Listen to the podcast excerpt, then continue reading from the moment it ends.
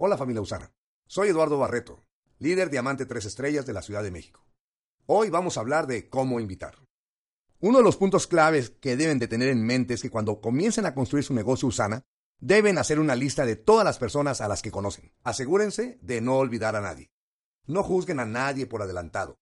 Ustedes no saben quién o quién no desarrollará el negocio.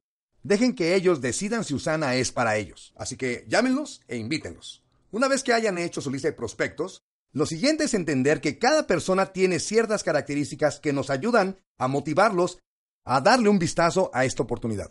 Yo clasifico estas características en cuatro tipos de peces. Tiburones, delfines, ballenas y erizos. A la gente tipo tiburón, por lo general, lo que la motiva es el dinero, el éxito, son gente que va y hace que las cosas se hagan. La gente tipo delfín, por lo general, lo que busca es reconocimiento. Le gusta divertirse y ese tipo de cosas. A la gente tipo ballena lo que le gusta es ayudar y cuidar a otros. Por último, los erizos son gente cuya motivación es el conocimiento o están mucho más interesados en la parte analítica. Quieren datos y números.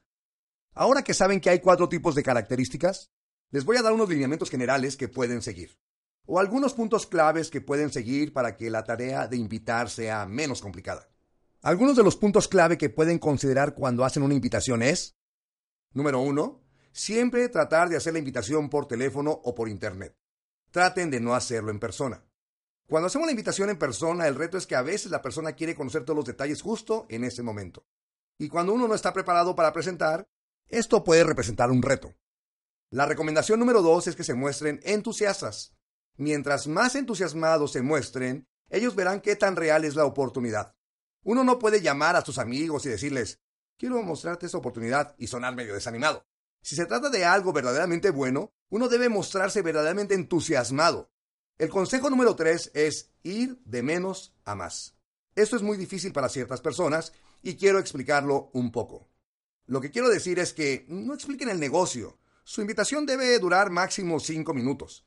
Mientras más digan, más tendrán ellos para decir no. Y mientras más digan, ya lo estarán explicando.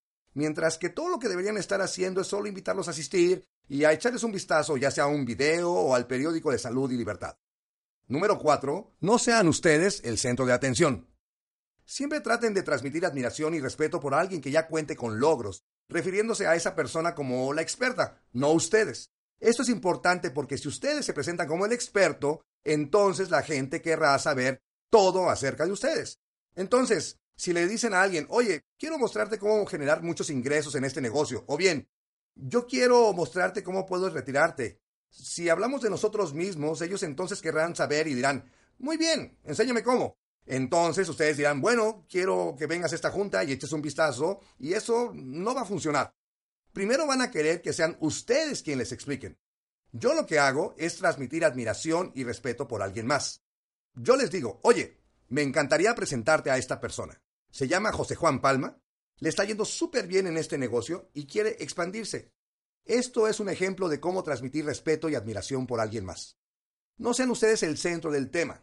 Si lo que van a hacer es usar un video, entonces hay que decirles, oye, me encantaría que vieras un video. Es sobre una persona que se llama José Juan Palma y aquí de nuevo deben de transmitir admiración y respeto por José Juan Palma o por algún otro líder clave en Usana.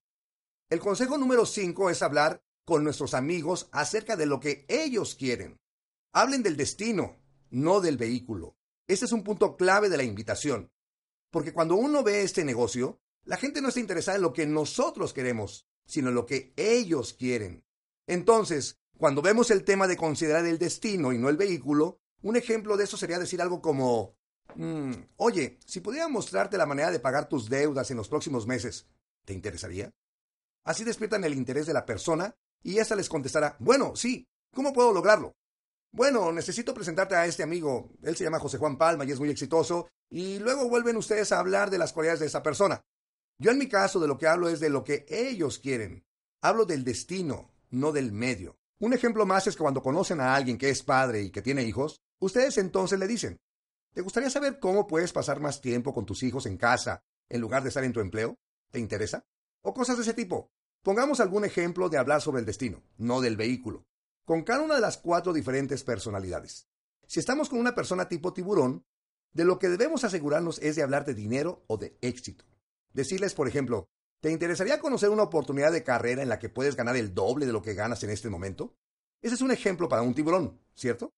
Un tiburón les dirá, sí, por supuesto, ¿cómo puedo lograrlo? ¿De qué se trata? Esa es una de las preguntas que van a surgir. ¿De qué se trata? Más adelante hablaré de eso. Digamos que estamos con una persona tipo delfín. Oye, si pudiera mostrarte la manera de poder viajar más, ¿te interesaría? Si pudiera mostrarte cómo puedes disponer de más tiempo para viajar y cómo obtener más ingresos para viajar, ¿te interesaría? Digamos ahora que se trata de una persona tipo ballena. A una persona ballena no le interesa el dinero, ni los viajes, y tal vez por lo único que les interesa es ayudar a otras personas. Así que si yo fuera a invitar a una persona tipo ballena, le diría, ¿te interesaría que te mostrara la forma de ayudar a otras personas?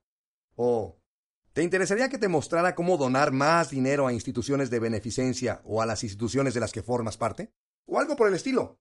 Deben tener esto en mente. Ahora bien, tratándose de erizos, sé que todos tienen un amigo analítico y me dicen, Eduardo, no entiendes. Mis amigos me hacen millones de preguntas, quieren saber todos los detalles y yo sé que en lo personal, pues no soy una persona tipo erizo, no soy súper analítico. Cuando estoy con una persona tipo erizo, lo que regularmente digo es, oye, ¿Me puedes hacer un favor y darme tu opinión como experto sobre este negocio? O bien, oye, eh, quisiera que le echaras un vistazo a este negocio. Me gustaría que como un experto me dieras tus comentarios al respecto. Por lo general, cuando uno habla con una persona tipo erizo, hay que darle lo que él quiere. Lo que quiere es darnos su consejo. Quiere compartir con nosotros lo que sabe. Entonces, con una persona tipo erizo, eso es lo que ustedes pueden decir, ¿de acuerdo? O pueden decirle, oye, hay un negocio en el que de verdad puede irnos bien y ponernos en una buena posición que nos dé libertad financiera. ¿Te interesaría? La persona va a contestar, sí. ¿De qué se trata? Bueno, eso es lo que quiero que hagas. Quiero que vengas y le eches un vistazo y me digas si te parece que tiene sentido. Entonces, cuando hablo con gente tipo erizo como esta, funciona porque son de los que dicen, sí, claro, iré a ver y luego te digo qué pienso que veo. Siempre están deseosos de compartir lo que saben. El número 6 es siempre programar una cita. Sé que es muy difícil no usar estas palabras, pero hay que tratar de alejarnos de ellas lo más posible. Así que si dicen, ven a esta orientación o ven a un seminario, ustedes saben, son palabras que desaniman. Por eso sugiero no usarlas. Yo generalmente digo, dame una oportunidad de agendar una cita. O si los voy a llevar a una junta más grande, les digo, te quiero invitar a un evento. Si se trata de un delfín, les van a decir, sí, me gustaría ir a un evento, suena bien, si a un delfín le dicen, oye, ¿quieres venir a una junta? No va a funcionar igual. En cierto sentido, se trata de estas palabritas. Si tan solo cambian un poco ciertas palabras, van a tener éxito. Y el número siete es hacer de la cita un compromiso firme, que sea un trato. Tengo mucho tiempo en este negocio y voy a ser honesto. Sé lo que se siente que te dejen plantado. La gente dice, me siguen plantando, ¿qué hago? A mí también al principio muchas veces me dejaban plantado. La gente me decía, te prometo que estaré ahí. Y el día siguiente me presentaba y ellos no llegaban. Los llamaba y no me contestaban. Recuerdo que me sentía verdaderamente frustrado. Pero de lo que me di cuenta es de que no estaba haciendo de la cita un compromiso firme. Los estaba invitando, pero no estaba haciendo de ello una cita. Algo establecido, a una hora, en una fecha, algo seguro, como decirles, yo paso por ti. Es decir, uno necesita confirmar la cita de manera tal que hagamos de esa cita algo serio. No es cosa de decir, oye, ¿quieres venir mañana a echarle un vistazo a algo? Sí, claro, muy bien, nos vemos mañana a las siete. ¿Y eso es todo? Así lo hacía. Y entonces mi amigo me decía, oye, se me olvidó, surgió otra cosa. Y me daban toda clase de excusas. Me di cuenta de que sencillamente no estaba estableciendo un compromiso firme. Pienso que cuando uno hace una cita o agenda una reunión, lo que hay que hacer es grabarlo en piedra, convertirlo en un compromiso fijo. Bien, entonces vamos a ver un guion muy básico sobre cómo invitar. Creo que es más importante lo que uno hace antes de la invitación que durante la invitación. Aunque ya les di algunos puntos clave, buscar qué es lo que mueve a esa persona. Los siete pasos de los que hablamos. Háganlo por teléfono. Muéstrese entusiastas. No es lo que dicen, sino cómo lo dicen. Digan poco, pero comuniquen mucho. Y no den explicaciones. Sean breves. Asegúrense de solo hacer la invitación y no hagan de ustedes mismos el centro del asunto. Hablen bien de alguien más. Asegúrense de hacerles saber de alguien más de manera que surja en ellos la curiosidad de conocer esa persona. Hablen con su prospecto acerca de lo que éste desea, pero hablen acerca del destino. no del vehículo. Esas cosas son muy importantes. Fijen una cita, no usen la palabra junta y luego hagan de esa cita un compromiso firme. Eso es más importante incluso que lo que van a decir. Entonces, vamos a regresarnos un poco y hablemos de lo que mueve a las personas. Cuando invito a alguien, recuerden, ahora ya conocen los cuatro tipos de personalidades. Tiburones, delfines, ballenas y erizos. Les voy a dar un ejemplo de cómo debería ser si hacen una llamada telefónica. Cuando yo hago mis llamadas, le hablo a mi amigo o amiga y le digo algo así como, Hola Raúl, ¿cómo estás? La persona dirá que está bien. Después, no le den vueltas al asunto. Sé que a veces los nuevos distribuidores tienden a hacer eso. Llaman a su amigo o amiga y le dicen, Hola Raúl, ¿cómo estás? ¿Qué dice la vida? ¿Cómo está la familia? ¿Cómo va todo? Y están poniendo a su amigo en una posición incómoda. Su amigo les dirá, estoy bien, ¿qué pasa? ¿Qué necesitas? Y eso no es lo que ustedes quieren. Al menos, ustedes quieren toda esa información en otra conversación, no cuando los van a invitar. Pero si están llamando para invitar a Raúl a venir a una junta, llámenlo y vayan directamente al tema de invitación. No se anden por las ramas, sean directos. En mi caso, si yo llamara a mi amigo Raúl, le diría, Hola Raúl, ¿cómo estás? Él va a decirme, Hola, ¿cómo va todo? Y entonces yo le diría, Oye, eh, ¿tienes tiempo para hablar ahora? La razón por la que yo hago eso es porque Raúl está en medio de otras actividades. Tal vez no me está dando toda su atención. Por eso le digo, Oye, ¿tienes tiempo para hablar en este momento? Y él me dice, Sí, claro. Yo contesto, ¿de verdad? Él entonces dirá, Sí, claro, ¿qué pasó? Entonces en ese punto ustedes ya fijaron el tono. Ya dejaron ver que la conversación es algo serio y que ustedes tienen algo que decirle. En ese momento, entonces yo diría, qué bueno que tienes tiempo para hablar. No voy a quitarte mucho, solo quería hacerte una pregunta. Aquí abrimos con la pregunta y reitero que hay muchas preguntas que podría hacer, pero sé que muchos de los que están escuchando este audio son nuevos. Esa es la pregunta que yo utilizo al principio. La llamo, si yo pudiera mostrarte, ¿te interesaría? Entonces solo recuerden, si yo pudiera mostrarte puntos suspensivos, ¿te interesaría? Es un guion muy sencillo de recordar y se lo enseño a todos mis nuevos distribuidores de manera que puedan aprender a calificar a las personas. Déjenme mostrarles cómo es. Volvamos a la conversación con Raúl. Yo le diría, oye Raúl, déjame hacerte una pregunta. Si pudiera mostrarte la manera de ganar dos mil dólares más al mes, trabajando medio tiempo, ¿te interesaría? Naturalmente Raúl va a decir sí o no, y luego dirá, ¿de qué se trata? Este es el flujo de la conversación. Y la razón por la que lo sé es porque lo he hecho cientos y tal vez hasta miles de veces. Y le he enseñado a la gente a hacerlo. Y ya sé lo que la gente va a decir. Entonces, si le digo a Raúl, si pudiera mostrarte la manera de ganar dos mil dólares más al mes, ¿te interesaría? Ahora estoy suponiendo que Raúl es más bien del tipo tiburón, ¿cierto? Porque estoy poniendo el enfoque en el dinero. Estoy haciendo una pregunta relacionada con dinero. Siendo así, si Raúl dice, no, en realidad en este momento no es lo que busco. Si esa es su respuesta, fíjense, en este punto no hay necesidad de crear incomodidad. Todo lo que ustedes deben hacer en este punto es decir, muy bien, no te preocupes. Si en algún momento eso cambia, avísame, porque creo que tengo algo que te puede interesar. Y la conversación termina aquí. La relación no resulta dañada, no pone a Raúl en una situación incómoda, no hacen nada raro, tan solo lo dejan. Raúl no buscó eso en ese momento. Yo trato de despertar su interés y no funcionó, ¿cierto? no lo está buscando. Pero les garantizo que si él dice, no, en este momento estoy bien, yo le digo, bueno, si en algún momento las cosas cambian, avísame. Él va a preguntar, bueno, ¿de qué se trata? Yo le contesto, no, no te preocupes, no quiero quitarte el tiempo, sé que estás ocupado y que tienes muchas cosas que hacer. Si en algún momento las cosas cambian, avísame, pero creo tener algo bastante interesante. Ya desperté la curiosidad de Raúl. Su prospecto va a llamarlos y les va a decir, ¿qué me querías decir el otro día? Raúl, mira, no quiero hacerte perder el tiempo. Cuando necesites algo, cuando necesites dinero, me avisas. Eso es lo que hago con mis prospectos. No explico nada, ni los invito hasta que sé que están buscando algo. Así es como mantengo el control de la conversación. Y funciona igual. Imagínense, si llamo a una persona tipo ballena, le digo, oye, si pudiera mostrarte la manera de poder pasar más tiempo con tus hijos y menos tiempo en el trabajo, ¿te interesaría? O bien, si pudiera mostrarte la manera de obtener más ingresos trabajando desde casa, de manera que pudieras pasar más tiempo con tu familia, ¿te interesaría?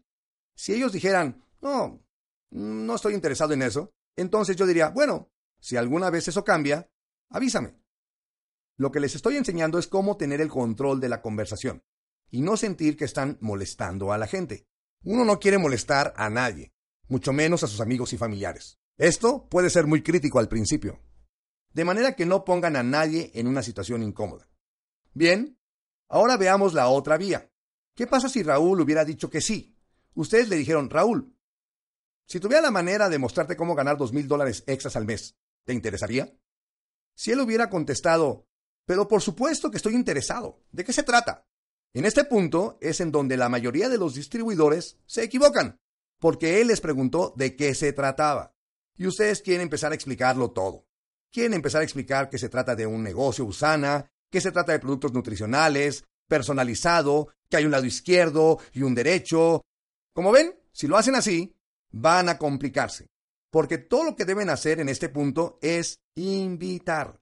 Solo lo están invitando. No se trata de explicar nada. Por eso les digo que no expliquen el negocio, que sea una llamada breve. ¿Está bien? Entonces, cuando alguien me pregunta de qué se trata, aquí es donde hago una transición. Ya lo he hecho y siempre funciona. Si alguien me dice, ¿de qué se trata? Yo contesto. Bueno, en realidad la cosa no es de qué se trata, sino de una persona que conocí. Esto me permite comenzar a hablar de las virtudes de alguien. Ahora bien, si ustedes no cuentan con alguien con quien estén trabajando estrechamente, ni con un líder que haga las presentaciones por ustedes, podrían ponerlo de esta manera. En realidad no se trata de que yo te explique en qué consiste, es acerca de un video que vi. Así, ustedes pueden hablar bien del video, de una llamada en conferencia, cualquier cosa. Aquí el punto es llevar la cosa de qué a quién. Así es como yo le hago.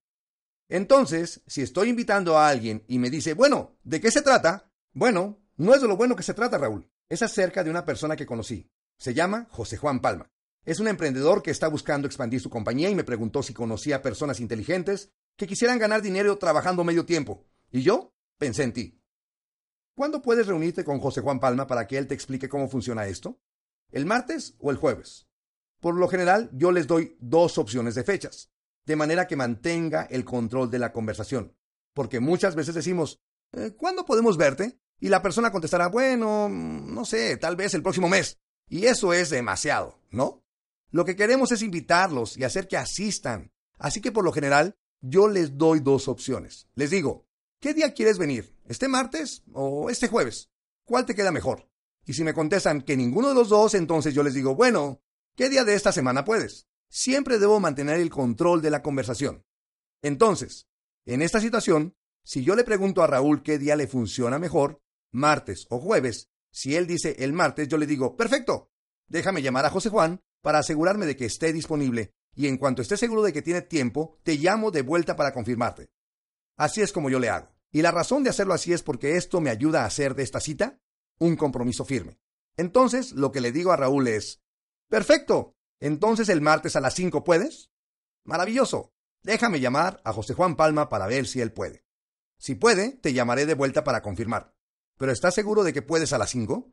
No quiero llamar a José Juan Palma y pedirle que aparte su tiempo si tú no puedes llegar a esa hora.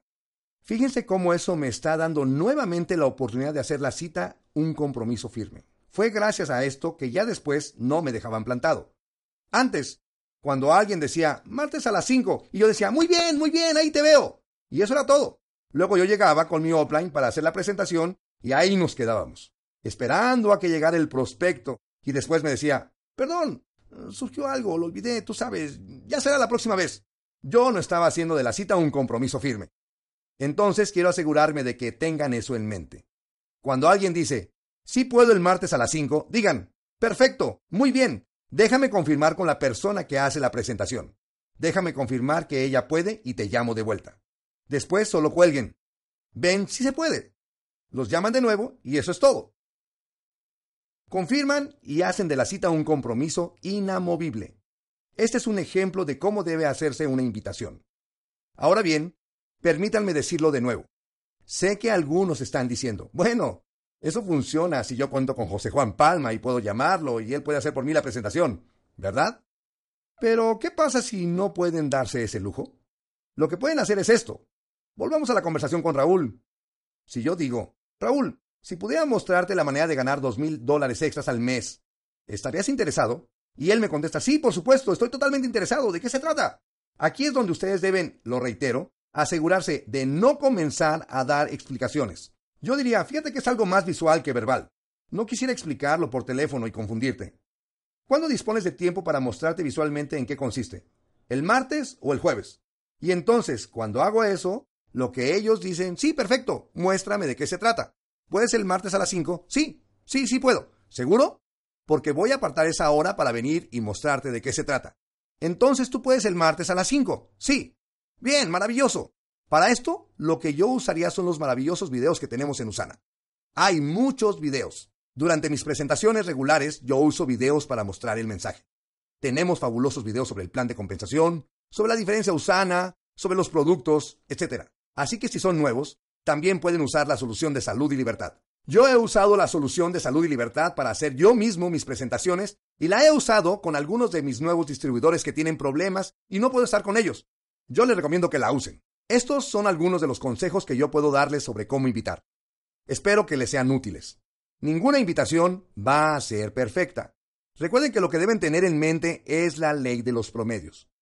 Incluso en el caso de los mejores distribuidores. Y les puedo decir de los 10 distribuidores con mayores ingresos en el mundo. No el 100% de los prospectos que invitan llegan y arrancan. Sepan que es normal. No todos los están buscando. Tal vez no es el momento para ellos. Pero yo siempre digo esto. El momento es más importante que el talento. De manera que ustedes lo sabrán cuando encuentren a alguien que lo esté buscando. Pueden invitarlo, pueden decir todo mal y aún así asistirán.